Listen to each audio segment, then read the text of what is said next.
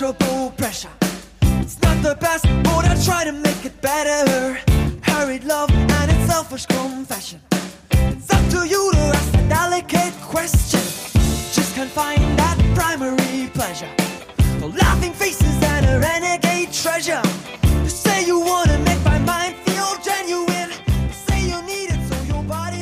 Hallo und herzlich willkommen zum Ringfuchs Podcast. Es ist wieder soweit. Ich bin der Marvin und wie immer an meiner Seite der wunderbare Jesper. Hallo. Hallo.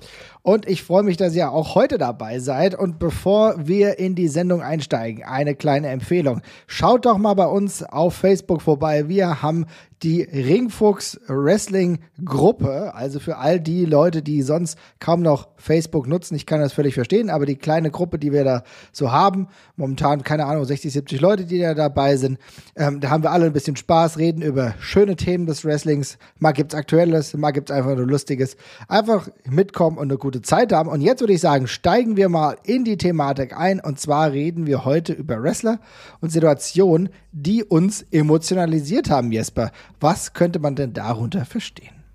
Ja, ich habe da jetzt vor allem die Sachen äh, mir notiert, die äh, mich relativ grundlos, sage ich mal, in irgendeiner Form direkt gecatcht haben. Also sowohl im positiven als auch im negativen Sinne. Also ich, ich, das, ich greife das mal gleich vorweg auf. Der geneigte Podcast- oder Ringfuchshörer weiß ja, dass ich einen relativ unbegründeten Hass auf Shannon Moore habe aus irgendwelchen Das ist Gründen. richtig, ja. Und ich kann, ich, kann, ich kann das auch nicht genau erklären, warum ich Shannon Moore einfach nicht ausstehen kann. Ich bin mir sicher, er ist ein netter Typ. Äh, aber tatsächlich, ich habe den das erste Mal gesehen und habe sofort, ge hab sofort gedacht, boah, ich hoffe, der kriegt gleich richtig auf die Schnauze. Und das hält sich bis heute durch. Shannon Moore, ich kann ihn einfach nicht riechen.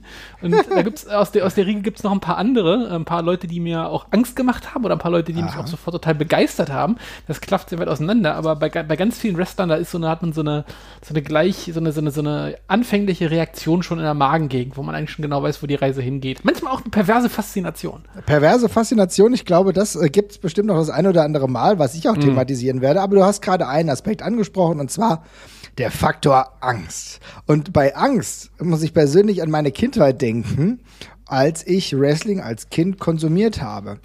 Und andere Leute sagen, ja, der Undertaker hat ihnen Angst gemacht. Ging mir gar nicht so.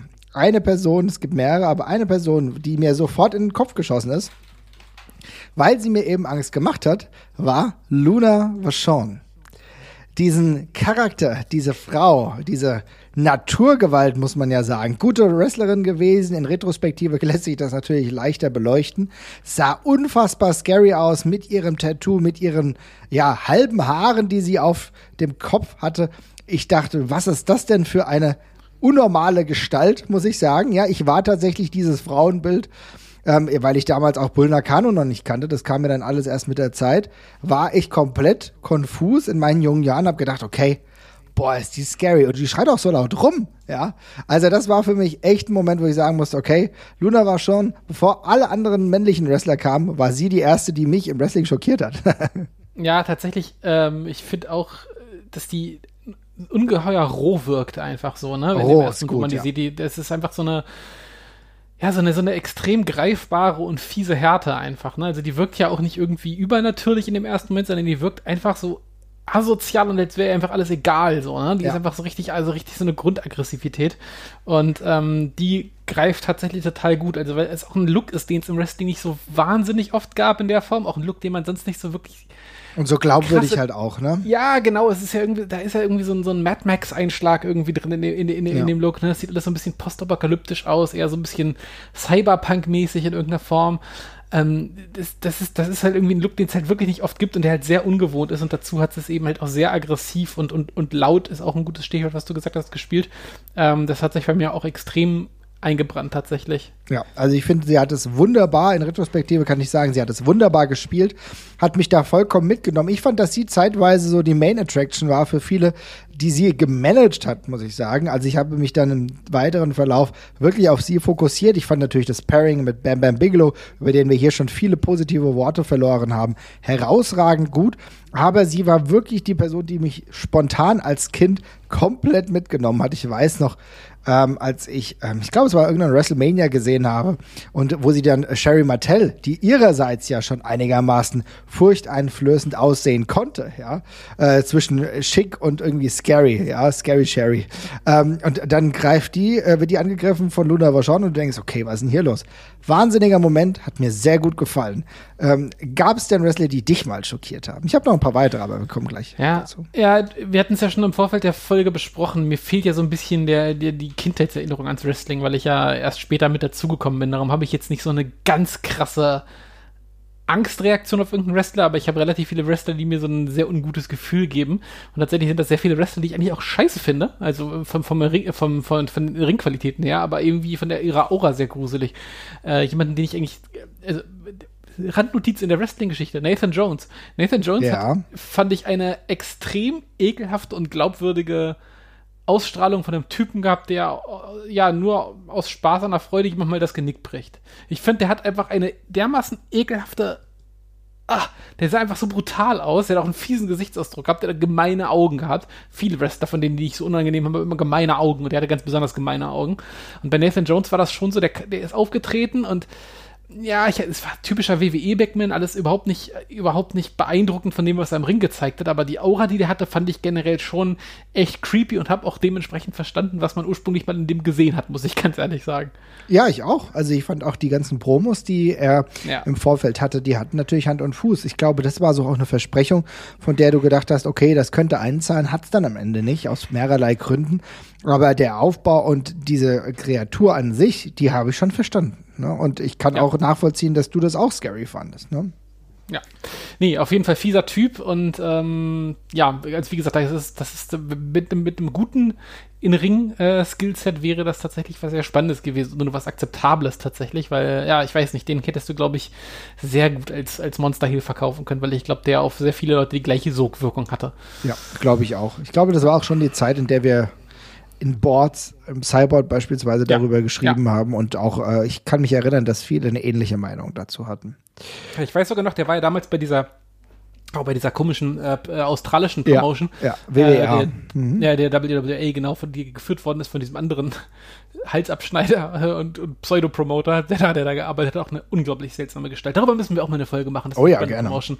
Ähm, und äh, ich weiß, die, die WWE hat ihn quasi abgetauscht, glaube ich. Ne? Die WWE hat irgendwen anders hingeschickt, ein paar Stars, und hat dafür dann quasi Nathan Jones bekommen.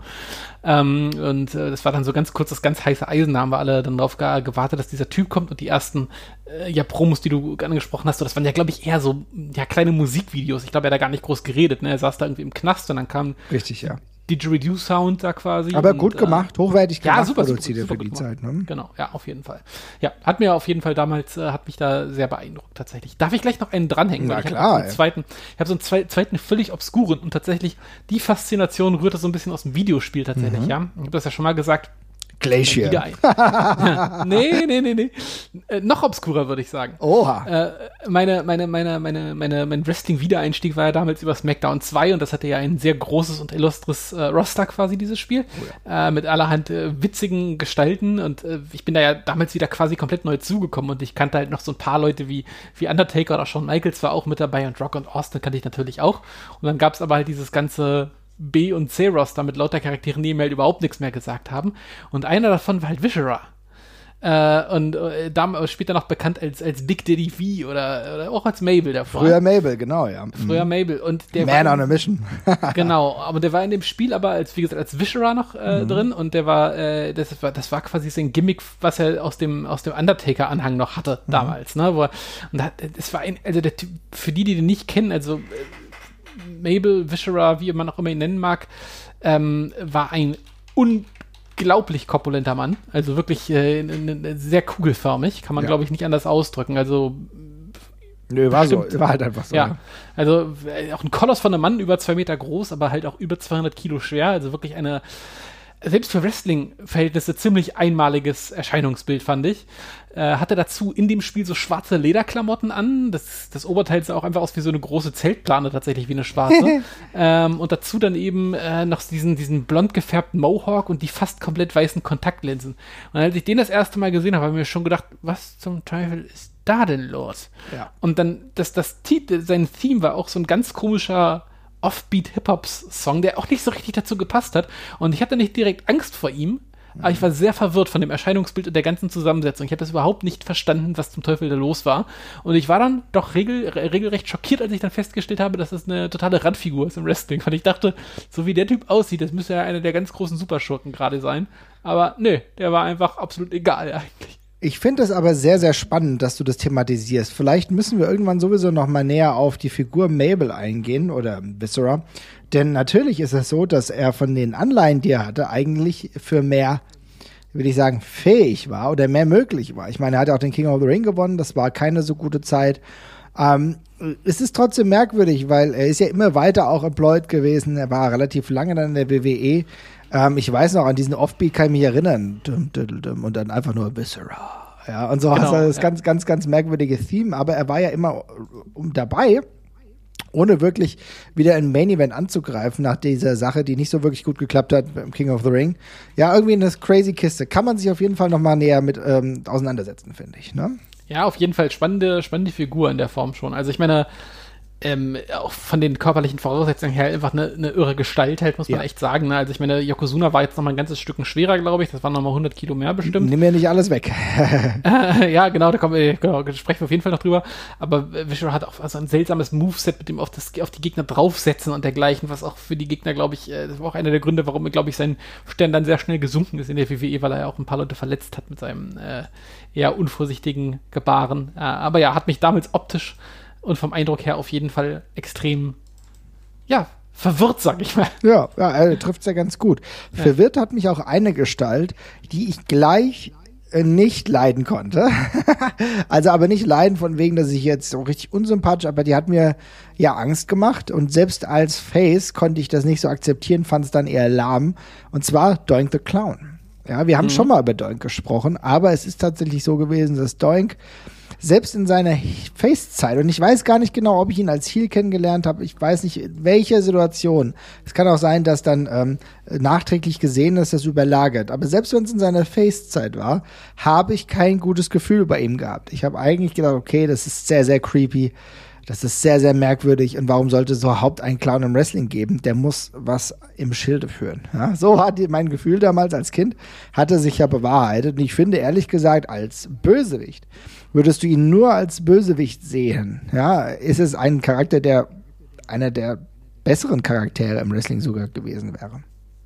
Mm, Ja, das denke ich auch. Also es wäre tatsächlich für mich als Kind auch totales Nightmare Fuel gewesen. Ich habe damals Clowns wirklich buchstäblich gehasst. Ich habe in einem Urlaub habe ich meinem, äh, habe ich unbemerkt äh, mit äh, Stephen Kings S geguckt, ohne dass es jemand aus meiner Familie mitbekommen hat von der Treppe und das hat mich Okay. schwerst, das hat mich, das hat, das hat mich tatsächlich schwerst traumatisiert. Ich hasse Clowns bis heute Ja. und dementsprechend wäre Doink dann auch äh, ja wirklich das perfekte Mittel gewesen, um mich äh, völlig, ins, äh, völlig in den Wald zu schicken vor Angst. Ähm, ja, insofern äh, kann, ich, kann ich das hundertprozentig nachvollziehen. Ist ja tatsächlich auch eine, äh, wenn, man, wenn man mal so nachliest, vor welchen Wrestlern hattest du Angst? Sehr viele nennen Doink von früher.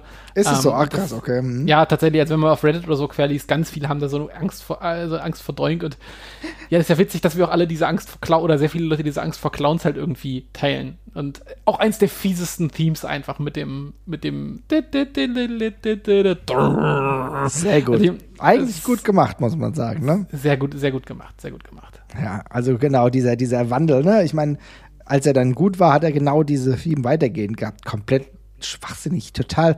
Als Face macht das keinen Sinn mehr. Ja, als Heel, dieser überzeichnete äh, Doink-Charakter komplett gut. Selbst die darkere Variante wäre irgendwie smart gewesen. Naja, aber als Kind war ich da echt so, naja, es war ein bisschen schwierig, muss ich sagen. Eine Person, das will ich auch noch ganz kurz äh, weiterführen, die ähm, äh, ja für Schrecken in meiner Familie gesorgt hat, aber weniger bei mir, sondern tatsächlich bei meinem Vater, der ja manchmal mitgeguckt hat. Also er hat ja öfter mit mir gemeinsam Wrestling geguckt. Und zwar war das Papa Shango. Ja, Papa Ja. Django, ähm, dieser kultische Charakter, will ich meinen, ja, Voodoo-Priester. Ähm, das ist tatsächlich jemand, bei dem heute noch mein Vater fragt, ob der überhaupt noch lebt und wie es dem geht und ob der heute noch aktiv ist. Mein Vater war dann zwischenzeitlich sehr verwundert, als ich ihm gesagt habe, ja, der, der gleiche Wrestler, der früher Papa Django gespielt hatte, äh, ist zwischenzeitlich mal Zuhälter gewesen. Ah, und mein Vater, okay, das ist äh, ungewöhnlich. Aber er war auch bei einer Zensurgruppe mit aktiv, ja. Also, ja, das hab ich vergessen. Ne? äh, ja, tatsächlich, also das hätte ich tatsächlich auch genannt, wäre, glaube ich, damals auch jemand gewesen, der mich, ähm, äh, der, der mich, der mich als Kind sehr mitgenommen hätte im negativen Sinne. Ähm, ich habe, also tatsächlich habe ich irgendwie als Kind sehr oft also ich habe wenig Angst vor Monstern per se gehabt, sondern immer vor Sachen mit menschlichen Anleihen. Und Papa Shango war ja auch ja. offensichtlich ein Mensch unter dieser, unter dieser Totenkopfbemalung, ja. aber eben mit diesen ganz krass wilden, herumflackernden Augen, die er dann auch gemacht hat und seiner relativ und seinen relativ krassen Ansprachen, die er da gehalten hat. Da hat die WWE auch schon sehr viel ähm, verrückten Kram mit, mit Licht gemacht und Nebel die ganze Zeit im Hintergrund. Das war auch ziemlich schon, geil, ehrlich gesagt. War ja. ziemlich, ziemlich cool, ziemlich cool gemacht tatsächlich größtenteils auch, ja. Hatte auch eine coole Präsenz im Ring. Der Typ hat sich hat, hat sich einfach richtig reingelegt in diese Rolle, muss man eben auch sagen. Ne? Der hat das, der, der ist doch all in gegangen, was das mhm. anging. Ähm, und das äh, kam dann eben dementsprechend auch, auch, auch cool rüber. Und ähm, ja, also war sah, sah cool aus für gerade für damalige Zeit ein sehr gut durchdachter und durchgezogener Look. Ob man jetzt äh, Voodoo-Gimmicks machen muss, steht jetzt mal auf einem anderen Blatt. Äh, es ist natürlich aus der Zeit gefallen. Äh, aber trotzdem, ich fand damals, äh, für damalige Verhältnisse war das schon top durchproduziert an der Stelle. Ich fand's auch echt, echt gut. Auch in Retrospektive, du hast natürlich recht. Würde man heute vielleicht so nicht mehr machen, ist jetzt auch kein Verlust. Aber damals, gerade auch, dass er immer diesen Totenkopf dabei hatte. Der Totenkopf hat für mich auch so ein bisschen scary Potenzial gehabt. ja. Wen hattest du denn noch? Oder wer war es noch äh, bei dir in der Kategorie? Ja, ich mache nochmal weiter mit den Leuten, die ich in irgendeiner Form scary fand. Und ich nehme ja, mal jetzt ja, ein äh, aus der etwas moderneren Zeit. Und das ist äh Ricky Banderas alias äh, Judas Messias oder El Messias und alias Mil Muertos bei Lucha Underground und bei allem drüber hinaus dann. Ja. Ähm, ich finde den, also erstmal abgesehen davon, dass ich, dass es der Typ mit dem, mit dem gruseligsten Körperbau ist im Wrestling, finde ich, weil der halt echt so aussieht, als könnte er eine Kuh in der Mitte durchbrechen mit bloßen Händen, ähm, fand ich den immer vom also der hat ja verschiedene Gimmicks gehabt. Als Mil Muertes hat er ja sein, war ja auch komplett maskiert. Äh, als Judas Messias bei TNA war, hat er ja so ein, so ein, so ein halbes Monster-Gimmick quasi gehabt, wo er dann als, als Gegenspieler von Abyss dann quasi aufgetreten ist, zusammen mit, ähm, äh, na, wie heißt er? Dem Sinister Minister. Ja, genau. Ja. Genau. Ähm, und ich fand aber den vom Gebaren her, hat auch immer diese fiesen Kontaktlinsen gehabt, die langen animalischen Haare, äh, aber eben dazu dieser breite Körperbau und dann eben eine unfassbar fiese Körperhaltung und Pose und hatte auch im Ring immer die nötige Portion Gift. Also der sah wirklich immer aus wie so ein wildes Tier, hat er gewrestelt, fand ich. Also Mega richtig, gut. Richtig gemein und fies. Mhm. Und das ist echt so ein Typ, der ah, wenn ich dem zugucke, da, da zieht sich bei mir schon so ein bisschen zusammen. Den finde ich auch einfach so auf so eine, auf so eine, auf so eine fundamentale Art und Weise brutal und unmenschlich, obwohl es offensichtlich ein Mensch ist und der spielt ja auch einen Menschen quasi. Aber das, ähm, das, ah, das hat mich schon, das berührt mich immer ganz unangenehm, wenn ich den sehe, aber ich finde den super cool. Ja, aber das ist ja genau das. Also ich muss auch sagen, dass ich den extrem cool fand und ich mich immer wieder gefragt habe, wäre da nicht noch mehr möglich gewesen so ja? Also ich habe schon das Gefühl gehabt das ist ein geiles Gimmick das stellt was dar. Und ähm, was du auch gesagt hast also ich finde ehrlich gesagt einer der geilsten Charaktere ein richtig gutes Gimmick das habe ich auch sehr gefeiert bei Impact Wrestling beziehungsweise bei TNA nehme ich ja, ich wundere mich tatsächlich, dass es der nie, also kein einziges Mal in die WWE geschafft hat. Ähm, ja. Ich weiß nicht, ich, also ich, es, man muss ja dazu sagen, die WWE hat ja ihren, den, den Wrestlern von, äh, die nicht schon gemachte Stars waren, nicht schon immer sonderlich viel Kohle bezahlt. Es gab ja auch mal eine Zeit, wo die sich dann quasi bei der WWE wieder unten im Gehaltsgefüge anstellen mussten. Und Ricky Banderas war ja schon auch schon in, ähm, in Mexiko und sowas noch sehr erfolgreich gewesen, damals bei, bei AAA und dergleichen. Hat halt auch selbst ähm, ohne Maske einen geilen Look, deswegen. Ja, also total, genau, genau, genau. Mhm. Und vielleicht, vielleicht hat er da einfach schon zu viel verdient, als dass er sich irgendwie die WWE-Scheiße hätte geben müssen. Ähm, aber als der bei TNA dann rumgeturnt ist, da habe ich mich schon gewundert, pf, das wäre doch eigentlich vom Look her und von, auch von dem Schauspieltalent, was er da mitbringt und auch von, dem, von der In-Ring-Arbeit, wäre das doch eigentlich jemand, der es auch gut und gerne in die WWE schaffen könnte. Aber man kann eben auch in Mexiko sehr gut verdienen und vielleicht lag es dann einfach daran.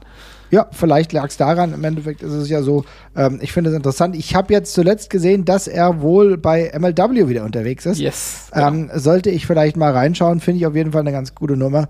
Es bleibt immer noch ein spannender Charakter mit 45 Jahren noch gut dabei. Ja. Ja, je nach, je nach Quelle. Manche sagen auch, der ist, der ist, bei manchen Quellen ist er auch schon 48, 49. Also da könnte auch schon ein bisschen älter sein vielleicht. Also auf jeden Fall im, im Herbst der Karriere jetzt gerade, wenn man, vom, wenn man mal aufs bloße Alter guckt, vom Look her, äh, ja, bedrohlich wie eh und je. Auf jeden Fall. Ähm, aber dann nehme ich noch etwas, was in der neueren Zeit für mich ein wenig, naja, schockierend vielleicht nicht, aber was mich echt ganz gut auch in Sachen Schockfaktor abgeholt hat. Und zwar war das die Wyatt Family. Und die Wyatt Family, die ähm, eigentlich für mich damals ein echt geiles Gimmick hatte. Mit dem Chair, der am Ring war, äh, du kommst mit den Lichtern rein, dann auch die Schafsmaske, die ich heute noch habe. Ja, ich habe diese Schafsmaske noch. Ähm, das, da muss ich echt sagen, es hat damals Licht aus, Wild Family kommt rein, geile Theme, hat alles gepasst. Ich fand das war von der Aufmachung her herausragend. Es hat so filmische Anleihen gehabt. Ich weiß nicht, ob es Absicht war, ob es überhaupt in ein zeitliche Frame passt. Aber die Ähnlichkeit mit der ganzen True Detective Sache, die damals stattfand, Ja, äh, das war schon, also, also mich hat's komplett abgeholt damals. Und äh, diese kleinen scary Momente, die, die fand ich schon sehr, sehr gut. Ich glaube schon, dass das, dass das, dass das Absicht war. Also ich weiß nicht, ob sie- jetzt unbedingt sich die genau auf True Det- Detective bezogen hat tatsächlich an ähm, in, in der Sache, aber ähm, diese, diese, diese, diese, ja, was ist denn das? New Orleans-artige äh, Ja. Gruselatmosphäre, die es da, die es da auch gab. Was New Orleans? Ich glaube New Orleans, ne? Aber Ja. das, das, so in die Richtung haut das ja alles Sümpfe und so weiter. ja, und, und, so und ne? Louis, Louis, ja, genau, einfach also allgemein Louisiana und so. Ähm, äh, auch die Ecke. Das ist, äh, das, das, das hat ja, das hat ja so eine kleine, so eine kleine Hochkonjunktur wieder gehabt. Also gab es ja früher schon mal, witzigerweise. Ich weiß, das war auch, äh, das war ganz oft so früher äh, Setting für so, ähm, nee, die nicht, Groschenroman ist das falsche Wort, aber diese Pulp, Pulp, äh, Horrorgeschichten, die es früher Okay. so gab, ne? Da ganz oft so da, weil man da eben auch so schön Voodoo-Geschichten im Sumpf und sowas machen konnte und dazu ist es eben auch so ein bisschen, so ein bisschen redneckig alles angehaucht. Also da will man schon unbedingt als normaler, äh, zivilisierter New Yorker zum Beispiel jetzt nicht unbedingt im Dunkeln rummarschieren. Äh, und äh, das war dann, hat er eben so ein bisschen Renaissance gefeiert und da passte die White Family eben sehr cool rein. Ähm, und fand auch, das hat, das hat schön den Zeitgeist auch an der, an der Stelle tatsächlich getroffen und hat auch gut gepasst. Ich fand es jetzt per se nicht zu, es war mir ein bisschen zu gewollt, um gruselig zu sein, dafür war es ein bisschen zu drüber. Das verstehe ich. Äh, Genau, aber trotzdem, ich fand es cool umgesetzt und es muss ja auch mich per se nicht gruseln. Ich kann es ja auch einfach nur spannend finden und gut gemacht finden. Das fand ich, damals war das echt eine lustige Idee. Ein bisschen die Ideen gefehlt, wie man das dann irgendwie gut erzählen kann, nachdem man den Charakter halt quasi hatte und dann eben in diesem WWE-Wulst äh, ja ziemlich zerschellt irgendwie auch. Äh, aber trotzdem, die ursprüngliche Gimmick-Idee fand ich cool. Ich mochte, ich habe doch das, das äh, Theme geliebt äh, von, ähm, von äh, Mark Crozer von, von Jesus and Mary Chain, auch eine Band, die ich, die ich sehr, sehr mag. Ähm, und ja, coole, coole Geschichte. Auch einer der besten Live-Auftritte bei WrestleMania, muss ja, man total, sagen. ja, ja. Bei WrestleMania 30 war das, glaube Ja, ich. Ne? während wir wirklich viele Bands hatten, Musiker, die dann aus verschiedensten Gründen nicht so abliefern konnten, da muss ich schon sagen, das war eine ganz andere Kiste. Ja, Ja. die Wyatt Family, wie gesagt, hat da für schöne Momente gesorgt. Ich fand das irgendwie ziemlich geil, es hat mich abgeholt, ich hab's geliebt. Das Licht ging aus. Grüße gehen raus an Brody Lee. Gott habe ihn selig, auch ein wichtiger Faktor gewesen da. Ja, absolut, so ist es. Und wenn wir noch dabei bleiben, will ich auch noch eines erwähnen, was mich ebenfalls damals ein wenig irritiert hat, was noch gar nicht so lange her ist, was für mich wirklich ein kleiner Schockmoment ist. Und ich bin ja jemand, der keine, ich konsumiere, das muss ich euch mal ganz klar hier sagen, ich konsumiere keine Horrorfilme. Gar nicht. Habe ich, ja, mache auch ich nicht. Ich auch nicht. Komplett Schaukakao. Ähm, ich weiß, dass wenn ich Saw angucken würde, äh, mich echt gruseln würde. Ich verstehe auch diesen, diesen, was weiß ich, diesen Porn-Stuff damit, also so, so, wo Leute dann zerhäckselt werden und so, das verstehe ich nicht, ne? Aber das äh, soll jeder für sich selber entscheiden, alles gut und schön. Aber umso mehr war ich dann ein wenig, selbst ich war ein wenig schockiert in einem gesetzten Alter, äh, dass The Fiend äh, rauskam und ein Licht dabei hatte, was nicht so aussah wie sein Licht zuvor, sondern im Endeffekt äh, der Kopf von äh, Bray Wyatt darstellen sollte. Ja, erinnerst du dich an dieses gruselige Ja, Licht? Ja, das war eine coole erste Aktion, da haben wir das Gimmick alle noch gemocht. Ja. Äh, Es wirkte, es wirkt schon wie 20, 30 Jahre her tatsächlich, weil es inzwischen einfach nur noch so kaputt ist alles, aber das war ein sehr cooler Moment und äh, für, eine, für eine WWE, für die WWE eine extrem drastische Darstellung tatsächlich. Aber fand ich, fand ich mega gut damals. Ging mir absolut genauso. Also für diesen Moment war das schon echt, echt gut. ich war echt ein wenig schockiert, muss ich sagen. Und das, obwohl Ja. ich ja schon nicht mehr ganz so leicht zu schocken bin. Vielleicht bin ich es doch. Äh, ihr könnt es ja mal ausprobieren. Ja. Das war es eigentlich so mit meinen wirklichen schockierenden Momenten oder schockierenden Wrestlern. Hast du denn noch einen? Ähm, schockierend habe ich, glaube ich, äh, ich habe mir noch Matanza aufgeschrieben, alias Jeff Cobb. Ähm, Ah. das, äh, es war bei, ja, auch bei Lucha Underground, da kam er dann als, als äh, lang eingesperrter Bruder, Monsterbruder von äh, Dario Cuerto zurück. Ähm, hat er dann so eine, so eine, so eine Gefangenen äh, an und hatte so eine fette Maske auf. Das war eigentlich tatsächlich nicht so spannend. Das sah einfach aus wie der nächste Jason Voorhees oder, oder Michael Myers Charakter.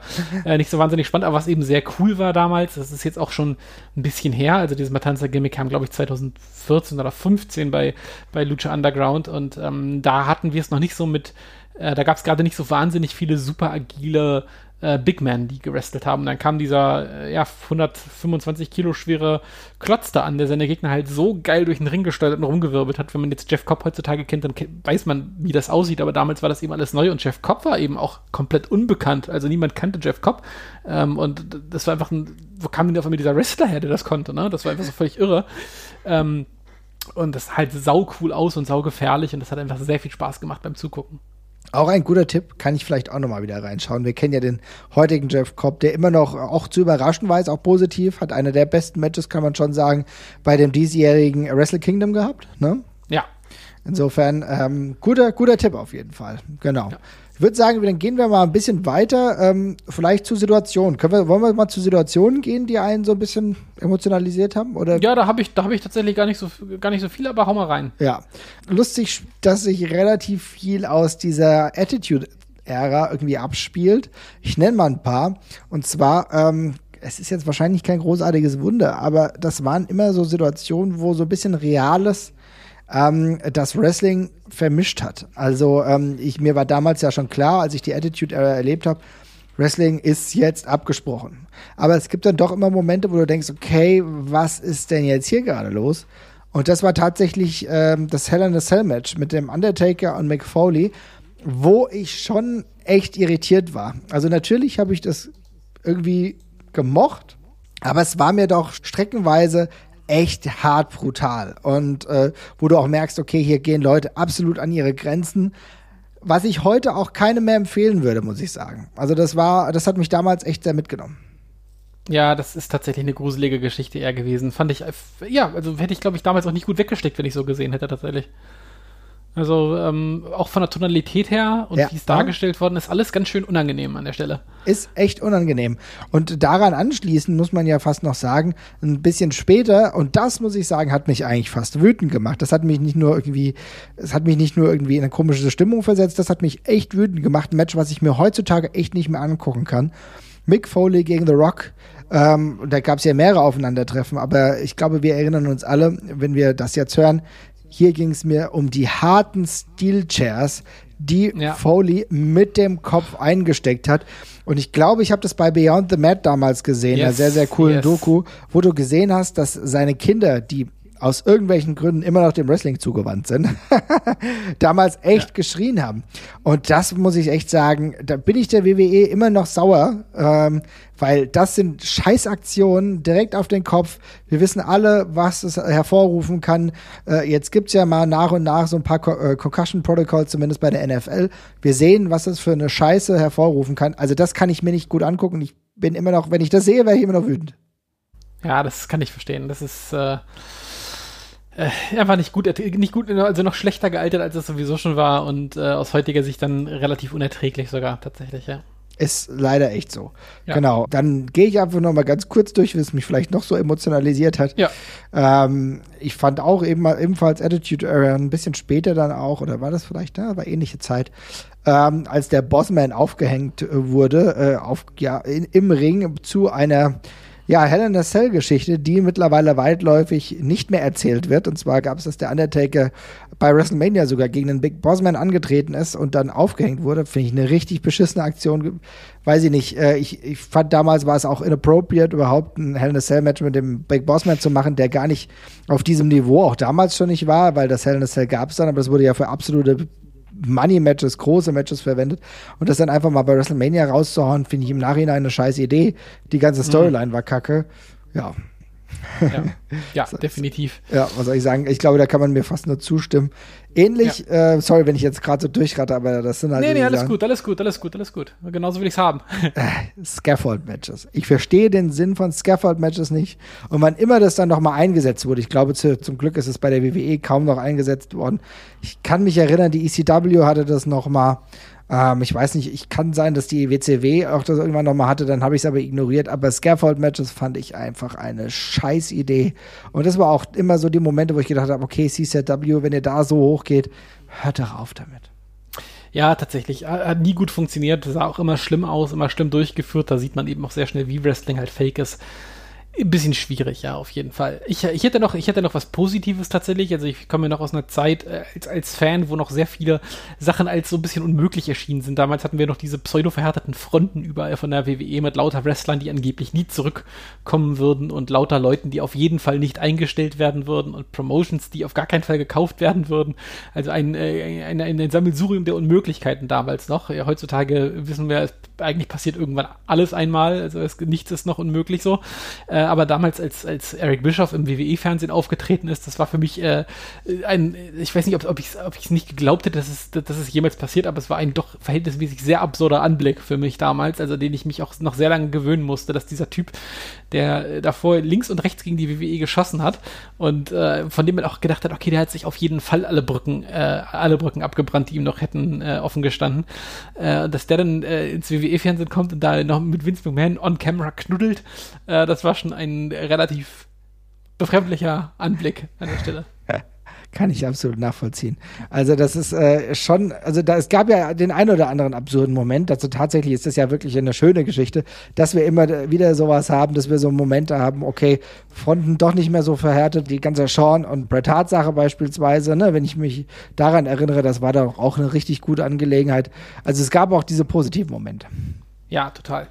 Ähm, eine andere Geschichte, die ich noch nennen möchte, also es ist jetzt ist ein bisschen schwierig auszudrücken. Also ich äh, Ultimate Warrior ist eine sehr streitbare Person, muss man nicht drüber reden. Ne? Also sowohl politisch ein äh, sehr, ein sehr schwieriger Mensch, zwischenmenschlich auch alles andere als einfach. Äh, seinen ja. Platz in der Wrestling-Geschichte hat er auf jeden Fall gehabt, aber ähm, und das es war eine, also für mich war das eine, die, die, die, also die, die Umstände um seinen Tod, als er noch davor den, den großen Auftritt äh, bei, bei, bei, bei WrestleMania hatte und sich da verabschiedet ah. und bei Raw. Äh, und dann, äh, nach, also es kommt diese große Versöhnung, die ewig lang quasi ausgestanden hat. Ja. Und am nächsten Tag ist dieser Mann dann auf einmal tot. Das war schon eine super surreale äh, Abfolge. Also ich weiß noch, wie ich das am nächsten Tag gel gel gelesen habe und ich habe wirklich emotional überhaupt keine Verbindung zum Ultimate Warrior in keinster Form.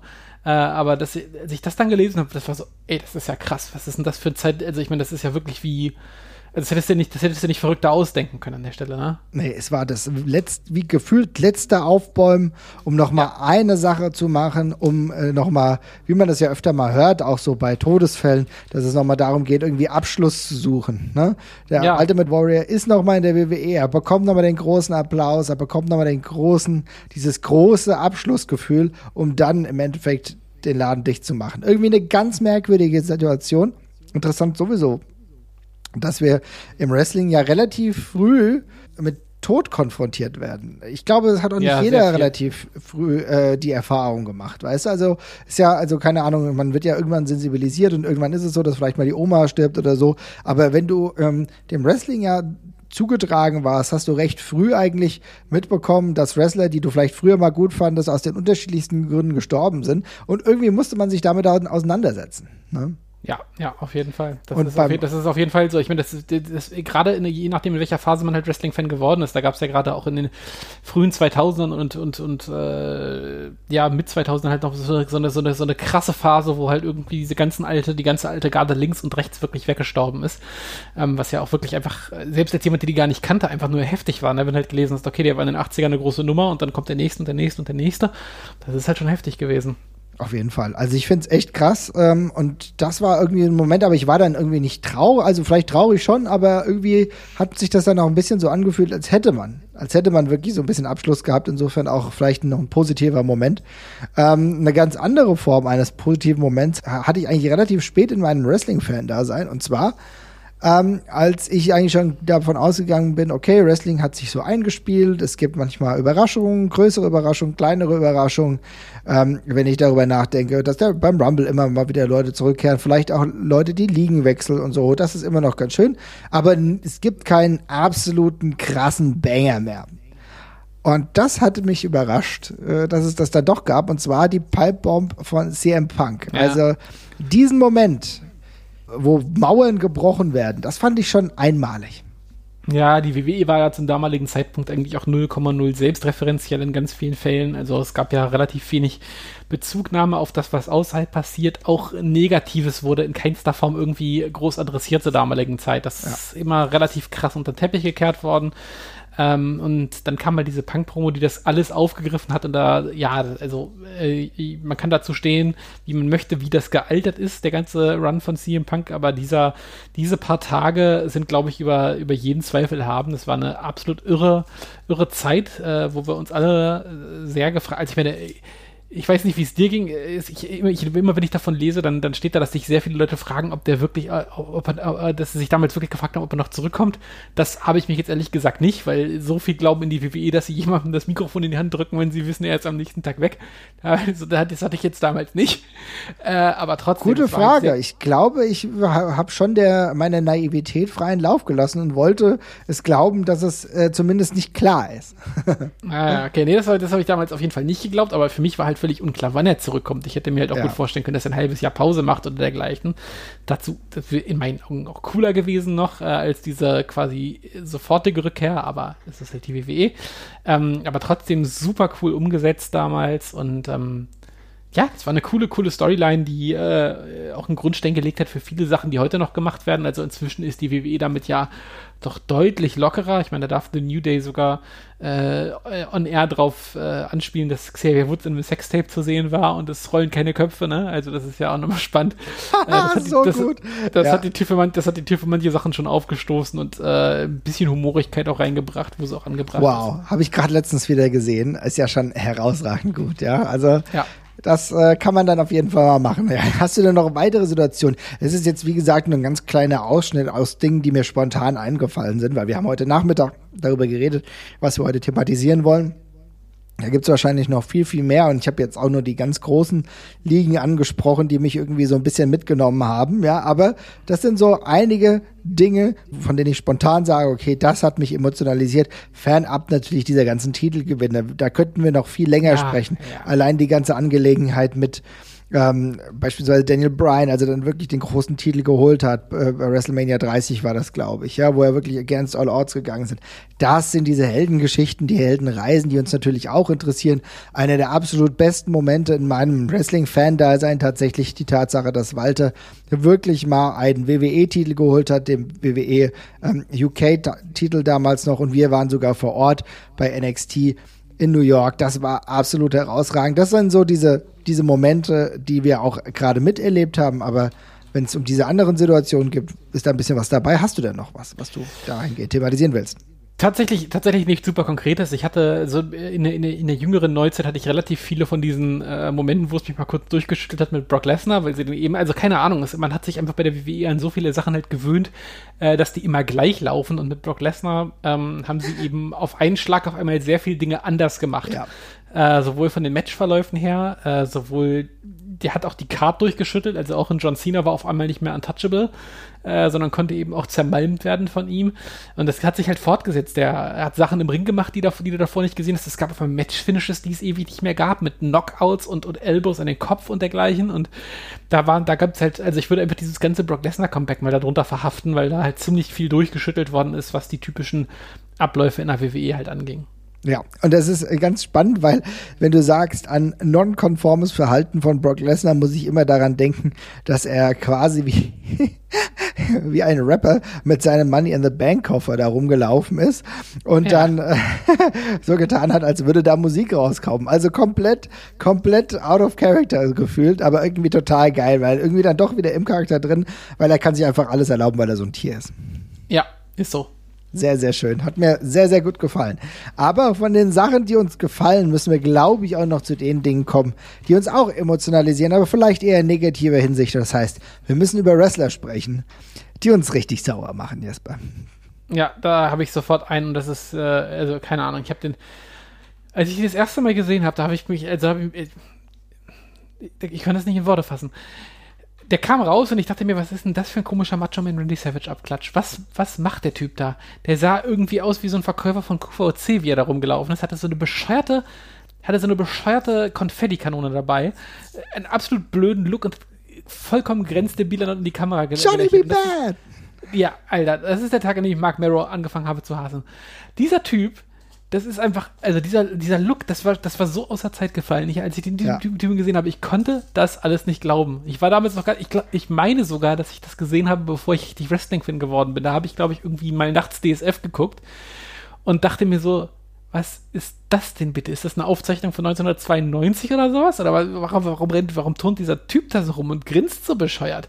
Und wenn du das heute siehst, dann kannst, dann würdest du eigentlich denken, das ist ein Heel-Gimmick, weil der so offensichtlich dumm grinsend durch die Weltgeschichte tingelt da die ganze Zeit, dass du denkst, der muss dich doch, der versucht doch ja. mich wütend zu machen eigentlich. Aber nee, der war immer nur gut gelaunt und wollte ein bisschen Konfetti schießen. Also ganz ehrlich, Johnny B. Bad, was ein Scheißcharakter. Ich habe es nie verstanden, das hat mich sauer gemacht. Ich habe letztens ähm, wieder das äh, Interview gesehen, was er dann in Deutschland geführt hat. Da war er ja dann auch hier, ich glaube, bei Schreinemarkes oder so war bei. Bei Margarete Schreinemarkes, das habe ich neulich auch gesehen. Das ist auch irre. Ei, ei, ei. Aber ganz ehrlich, also ich weiß nicht, ich, ich weiß es ehrlich nicht. Das ist eine ernsthafte Frage, vielleicht kannst du sie mir beantworten. Der hat damals schon richtig viele Schönheits-OPs machen lassen, oder? Ja, der war ja, also das, das war ja auch das Gimmick. Das Gimmick basierte ja auf, auf Dingens, ähm, auf, auf Little Richard. Und mhm. Little Richard hatte ja auch schon so ein, äh, ich weiß nicht, ob der auch operiert war oder ob das nur Make-up war, aber der sah ja auch immer extrem ich bin mir relativ sicher, dass der operiert war. Der hatte so ein also komisches, gezogenes so Gesicht. Ja. Mhm. Genau, und, und darauf basierte ja auch dieses Mark Marrow-Gimmick. Äh, und die haben den ja auch immer das Gesicht zugepudert und auch, der hat ja auch immer geglänzt wie eine Speckschwarte, der Typ. Das muss man ja, ja auch mal sagen. Ne? Also das war ja wirklich, und äh, ich, ja, ich nehme an, dass der auch was hat machen lassen, aber er sah halt immer schon sehr komisch aus, auf jeden Fall. Er sah halt immer aus wie so eine Ken-Puppe von Barbie, ne? Mhm. Und, ähm, ja, also das haben sie eben auch der, also der sah halt, also kannst du ja nicht sagen, der Typ sah zum Reinschlagen aus. Das ja. hat, hat er ihr wütend gemacht? Auf jeden Fall. Auf jeden Fall. Hat mich auch richtig wütend gemacht. Ich kann es komplett verstehen. Ich hatte den jetzt im originalen Take nicht dabei. Aber äh, du hast vollkommen recht. Wenn ich darüber nachdenke, boy, oh boy. Ja. Und am Anfang ja auch eben auch noch, also ich meine, am Anfang hat das ja auch noch alles Sinn gemacht, weil mhm. er dann äh, gleich am Anfang bei diesem Little Richard Gimmick nicht gut gealtert, aber da haben sie ja auch so ein bisschen damit äh, kokettiert, dass er ja auch so, ein bisschen homoerotisch ist. Und dann hat der Gegner doch auch immer noch geknutscht und ihn dann diesen, diesen Ah ja, stimmt. Äh, ja. Diesen, diesen mhm. Knutschfleck hinterlassen dann dergleichen. Also da hat das ja irgendwie noch zusammengepasst, aber irgendwie ist alles, was so, was dieses, dieses, dieses Flamboyante, was mal da war, ist halt weggefallen und dann hat er eben einfach nur noch gegrinst irgendwann wie, wie manisch und das hat dann halt nicht mehr so wahnsinnig viel Sinn gemacht. Aber kannst du mir überhaupt erklären, warum dieser Charakter, denn überhaupt noch in die WWE gegangen ist? Ja, das weiß ich auch nicht. Vor allem, ich fand das auch so aberwitzig, was die dann halt noch versucht haben mit ihm als Boxer als und dergleichen. Boxer, was, ja. Äh, ganz, ganz komisch. Also, man sagt ja immer, dass das Beste, also das Beste, was Mark Merrow hatte, war Sable. Und ähm, ich komme manchmal nicht umhin, äh, das zu glauben, dass. Äh, ah dass vielleicht seine, dass er vielleicht eben äh, das Glück hatte, mit einer, mit einer sehr äh, populären und, und äh, wichtigen Frau verheiratet gewesen zu sein und er dann eben so ein bisschen das Anhängsel tatsächlich war an der Stelle. Weil ansonsten kann ich mir das nicht erklären, was die Leute in ihm halt gesehen haben. Also der hatte da, der war damals auch schon nicht mehr wahnsinnig jung. Also muss man jetzt auch mal sagen, Mark Merrow war, äh, es ist 1960, 1960er Baujahr, ne? Und der hat ja dann bis in die späten 90er in der WWE war der ja nochmal, dann nochmal 2000 zurück zur WCW, da war der eben auch schon 40. Also da kann mir auch keiner mehr erzählen, dass er jetzt noch gedacht hat, aus dem wird jetzt noch ein Star oder dergleichen. Der war 2000 nochmal bei der WCW, das habe ich gar nicht mehr mitbekommen. Doch, Ach, doch, der ist, nach, der ist nach dem WWE-Era nochmal noch mal zur WCW gegangen, ist dann aber, äh, glaube ich, nur, hatte ein paar Kurzauftritte. Hat, glaube ich, gegen The Wall kurz, nee, gegen, äh, gegen den anderen, äh, Tank Abbott hat er gefädet. Ach du je, das habe ich ja komplett vergessen. Ja. Ja, oh genau. Ähm, und ja, später war dann nochmal bei TNA sogar und ich meine, ja, ich weiß nicht wieso. Ich, ich weiß es wirklich nicht. Also es gab, also ich meine, das Interessante ist ja, dass er durchaus auch gute Matches hatte. Ne? Also ich, ich also ich finde, vom rein Innenring-Talent war das nicht alles scheiße. Ne? Ja, ich kann nee, das nur, nur nicht spannend. Es war nicht spannend. Also es war nicht fascinating. Ne? Da war wenig dabei, wo du sagst, okay, dass dieses Singles-Match würde ich mir ganz gerne angucken wollen. Wenn du dann auch, du kannst dir auch die Cage-Match-Story angucken. Wenn Ja. du siehst, dass die einzig guten Matches, die er hatte mit Innenring-Athleten, waren, die eh leicht waren, also mit denen du eh leicht ein gutes Match haben konntest, wie Steve Austin beispielsweise oder damals auch in Dallas äh, Page, dann weißt du, es hat andere Gründe, ja. Ja, tatsächlich. Also ich meine, ich muss fairerweise sagen, dieses, ähm, als er, als er dieses, als er, als er dieses äh, Johnny B. Bad Gimmick hatte, das ist Ja. eben auch ein Gimmick, was jetzt nicht unbedingt die allergeilsten klassischen Wrestling-Matches zulässt. Ne? Das ist eben so ein bisschen, ist so ein bisschen der Goldust-Fluch. Ne? Das war damals eben dermaßen offensichtlich und, und, und hart durchgezogen. Da kannst du eben jetzt auch keine Bomben-Matches haben. Ich kann mich noch dran erinnern, er hatte, war doch später, äh, Wildman hieß er doch dann, glaube ich, in der WWE auch, ne? Da war dann noch Wildman Mark Merrow. Genau, Und da hat, da hat, da, da ist er dann, hat er dann zwischenzeitlich auch sehr schnell gecatcht mal eine Weile und da fand ich es dann gar nicht mehr so verkehrt, aber ja, da war dann der, äh, da war das auch schon ein bisschen verbrannte Erde für mich an der Stelle dann tatsächlich. Ich hatte da, ja. War auch schon alles vorbei, wenn wir ehrlich sind. Ja, ne? ja, ja, ja, ja. Okay, jetzt hast du ja schon die ähm, neueren, die älteren, späteren 90er aufgesucht. Dann muss ich dich mal wieder ein bisschen nach hinten verfrachten in die frühen 90er. Und da gab es einen Wrestler, den ich auch als Kind mitbekommen habe. Und ich habe einfach gedacht, Alter, du bist so eklig. Was soll das dann? Wer erklärt mir dieses Gimmick? Bastian Booger. Ein Typ, eklig, moppelig ist der sehr positive Ausdruck fett, was ja kein Problem ist. Es gibt viele ähm, korpulente Charaktere, aber halt in dieser Brutalität auch ausgestellt und dann mit Essensresten zum Ring kommend. Was zur Hölle? Was hat man sich dabei gedacht? Das ist einfach nur widerlich gewesen. Ja, allgemein, ähm, eine, eine, äh, gab es damals eine ganze Reihe von Gimmicks, die einfach nur so drauf äh, aus waren, so eine ganz schnelle äh, Reaktion des Ekels bei einem zu erzeugen. Also sei das irgendwelche Danke dafür. Ja, ja, also ich wurde auch so denkst, was, warum, warum soll ich dann einschalten? Das will ich ja nicht sehen. Das will Ja. ich wirklich einmal nicht sehen. Und äh, ja, äh, eine, quasi eine der Speerspitzen dieser absolut absurden Scheißgimmicks von damals. Jetzt auch ja nicht umsonst eine Wrestle-Crap-Ikone tatsächlich an der Stelle.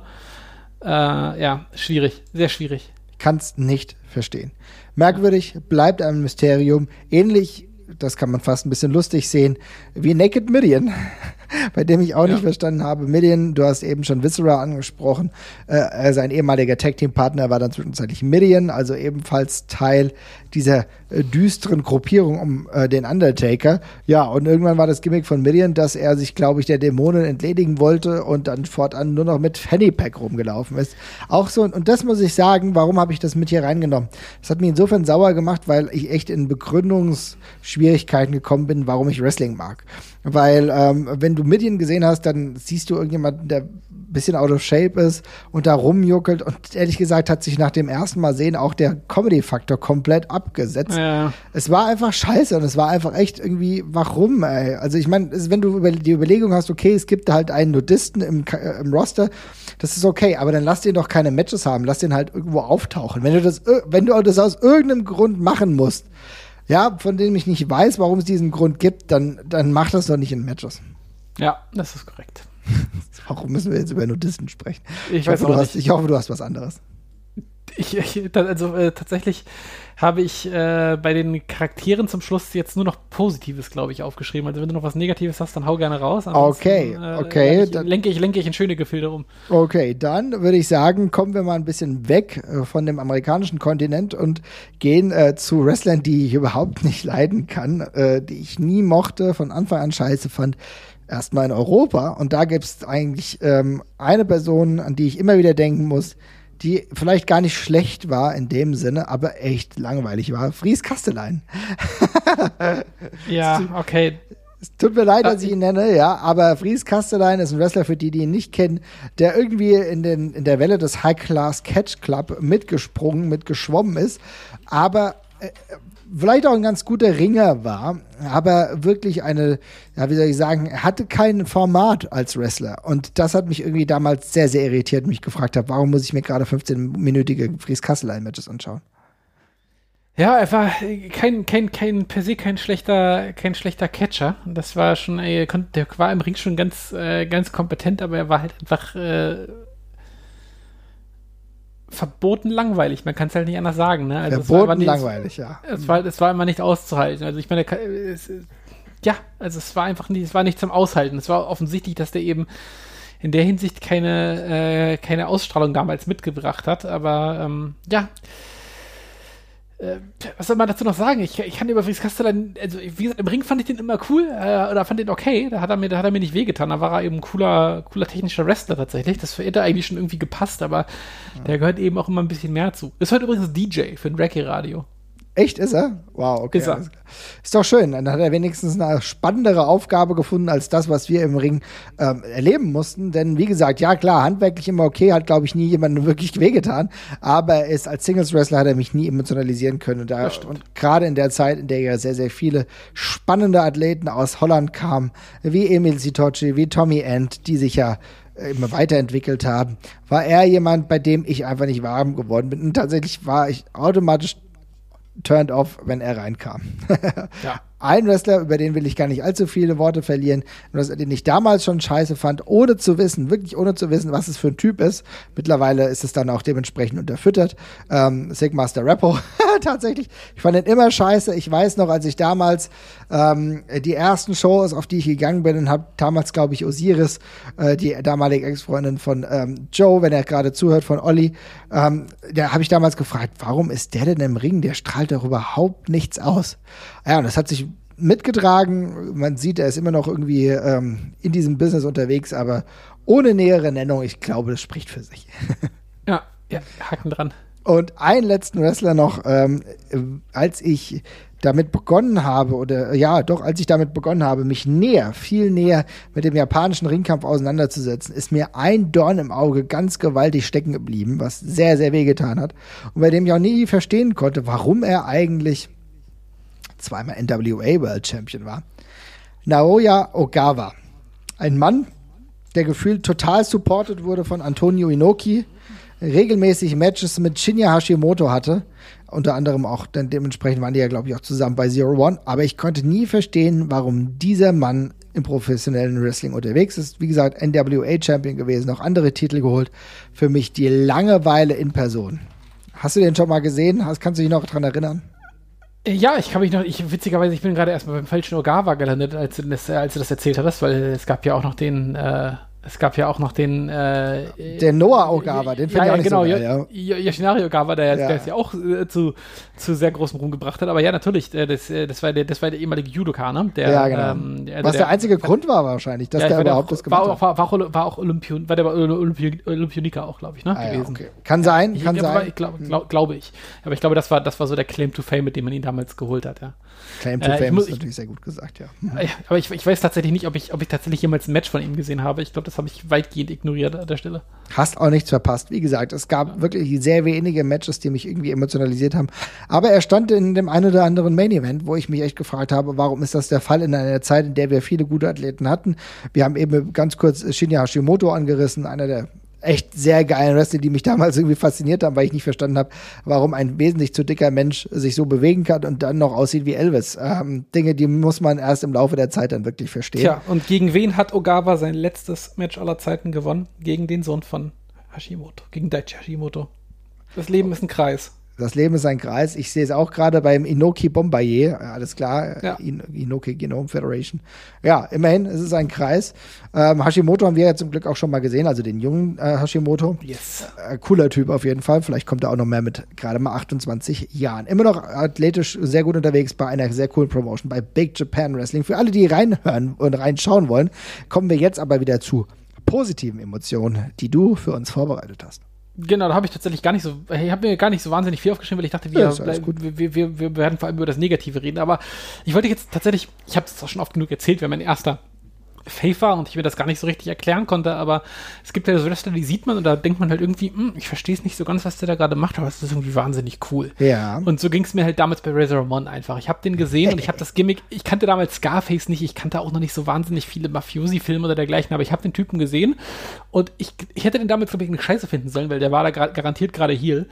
Aber ich habe den Typ irgendwie gesehen, dachte mir, boah, der ist irgendwie schon, der ist irgendwie schon cool Das ist schon, schon fies aussehender, aber cooler Typ. Geiler Typ, ja. ja, und da, da habe ich, mich, da hab ich mich einfach sofort, da bin ich sofort drauf hängen geblieben auf dem Film. Und Razor Ramon war mein erster Lieblingswrestler, obwohl ich mit Wrestler überhaupt, im Wrestling überhaupt nichts am Hut hatte. Ich fand den einfach nur in Videospielen geil, ich fand den auf den Sammelkarten geil. Und dann, als ich den halt später irgendwann auch nochmal on Tape gesehen habe, fand ich den halt auch sehr geil. Aber das war einfach ein Typ mit einer mordsmäßigen Ausstrahlung und ich konnte das, ich hatte damals keine Ahnung von, von Wrestling per se, keine Ahnung von einem guten Match oder hätte auch nicht sagen können, der, der hätte jetzt groß Charisma gehabt oder so, dafür habe ich viel zu wenig gesehen. Aber den Typen habe ich auf Fotos gesehen und habe hab mir nur gedacht, jupp, der ist es. Das ist, das ist der beste Wrestler der Welt. Ist halt auch, ehrlich gesagt, absolut verständlich. Mit dem Charisma, auch der Tatsache, dass ähm, er vom Ringansage anders als andere Leute angesagt wurde, ja, wo ganz genau darauf geachtet wurde, dass er nicht wie ich es vielleicht sagen würde, Razor Ramon genannt wurde, sondern Razor Ramon. Also diese Aussprache, diese, ähm, ähm diese Aussprache in diesem Puerto Riqueño-Style könnte man fast sagen. Oder kubanisch wahrscheinlich sogar eher. Ja, natürlich alles Spanisch, aber in diesem Stil, das war schon einmalig, muss ich sagen. Razor Ramon, wir verlieren viele positive Worte hier über ihn. Vollkommen zu Recht, ne? Ja, definitiv. Und wenn du jetzt nur einen nennst, dann nennst du noch mehrere oder ist es dein einziger gerade? Nee, mach, mach du gerne noch mal einen. Ich habe ich hab auch noch einen, aber mhm, äh, dann genau. weiter. Ja, glaub, bei, genau. einem doppeln, bei, bei, einem doppeln wir uns tatsächlich, aber ja. Schauen wir mal. Aber dann nenne ich dir jetzt einen, bei dem ich sagen muss, das fand ich ziemlich, ziemlich cool. Und zwar dieses ganze Match, was mich auf der einen Seite positiv als auch sehr negativ emotionalisiert hat, aber wo ich einige Wrestler einfach lieb gewonnen habe. Und zwar war das tatsächlich das WrestleMania-Match ähm, von Yokozuna gegen Brad the Hitman Hart. Ja. Ja. Und dieses Match, äh, was eigentlich zwischenzeitlich extrem gut war, hat mich als Kind insofern fasziniert, dass ich wirklich diese Fehde zwischen äh, Bret Hart und Yokozuna als komplett innig aufgesaugt habe, muss ich sagen. Ich habe diese Fehde komplett geglaubt. Ich habe da, ich war komplett emotional dabei. Ich behaupte bis heute, dass es noch ein Match gab. Das kann sein, dass ich das nur ersponnen habe. Ich weiß es nicht. Ich habe nicht mehr nachgeguckt in Vorbereitung dieser Sendung weil das eh gerade sehr spontan kommt. Ich weiß es nicht, ob es dieses Match gab, aber gefühlt in meinem Kopf ist eingebrannt, dass es ein Match gab zwischen ähm, Bret Hart und Yokozuna in einem Sumo-Ring. Ich weiß es nicht, ob es das wirklich gab. Ich, weiß, ich müsste nachgucken, äh, ob es das wirklich in Japan gab, so richtig schön klassisch in der, ich hatte gedacht in der Budokan oder so, keine Ahnung.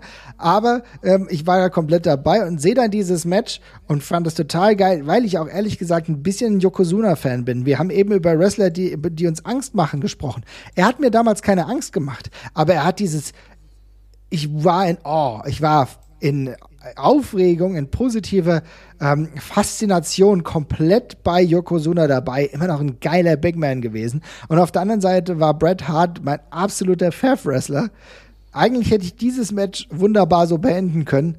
Was mich dann wirklich frustriert hat, war die Tatsache, dass Hulk Hogan rauskommt und er rettet den Tag, er holt sich den Titel, hat mich komplett wütend gemacht, habe ich nicht äh, verstanden. Wird übrigens aber sehr, sehr gut beleuchtet in dieser extrem guten WWE-Doku, kann ich euch jedem ja. nur ans Herz legen, äh, wo es um Yokozuna geht. Eine tolle Doku, herausragend, da weiß man wieder, dass die WWE wirklich hochwertige Sachen produzieren ja. kann, was man bei Raw manchmal nicht so das Gefühl hat. ja, da kann ich mich tatsächlich nur richtig stumpf anschließen. Also tatsächlich, äh, die Doku möchte ich auch nochmal allen wärmstens ins Herz legen. Das war wirklich äh, extrem geil und sehr ungewohntes, äh, ungewohntes Footage auch mit bei. Oh ja. Äh, hat äh, super gut gefallen ähm, und äh, ja, kann ich jedem, der auch nur ein bisschen was mit Wrestling am Hut hat, tatsächlich ans Herz legen, weil Yokozuna, glaube ich, auch eine Figur tatsächlich ist, die viele noch so, so ein bisschen kennen und die Hintergrundgeschichte ist tatsächlich aber auch nochmal äh, doch relativ spannend an der ganzen Geschichte. Also ist schon auch ein Unikat gewesen, muss man echt mal sagen. Auf jeden Fall. Es ist ein Unikat gewesen, auch nicht nur wegen seines Gewichts, sondern auch wegen seiner Persona, seiner Präsenz. Ähm, wir sehen ja, Yokozuna hat ja Nachfahren, ist ja in diesem Zirkel der Samoaner fest verwurzelt, dementsprechend auch diese Verbindung zu Roman Reigns. Ich muss sagen, eine ganz tolle Doku, schaut euch das mal an. Auch viel zu früh von uns gegangen im Jahr 2000 mit nur 34. Ja, natürlich wird das äh, Problemthema Gewicht da aufgemacht. Aber wie gesagt, dieses Match allein hat mich so in verschiedene Richtungen emotionalisiert. Das musste ich jetzt noch mit nennen. Und es war ja auch ein bisschen positiv, weil ich die Figur Yokozuna dann auch noch genauer verfolgt habe.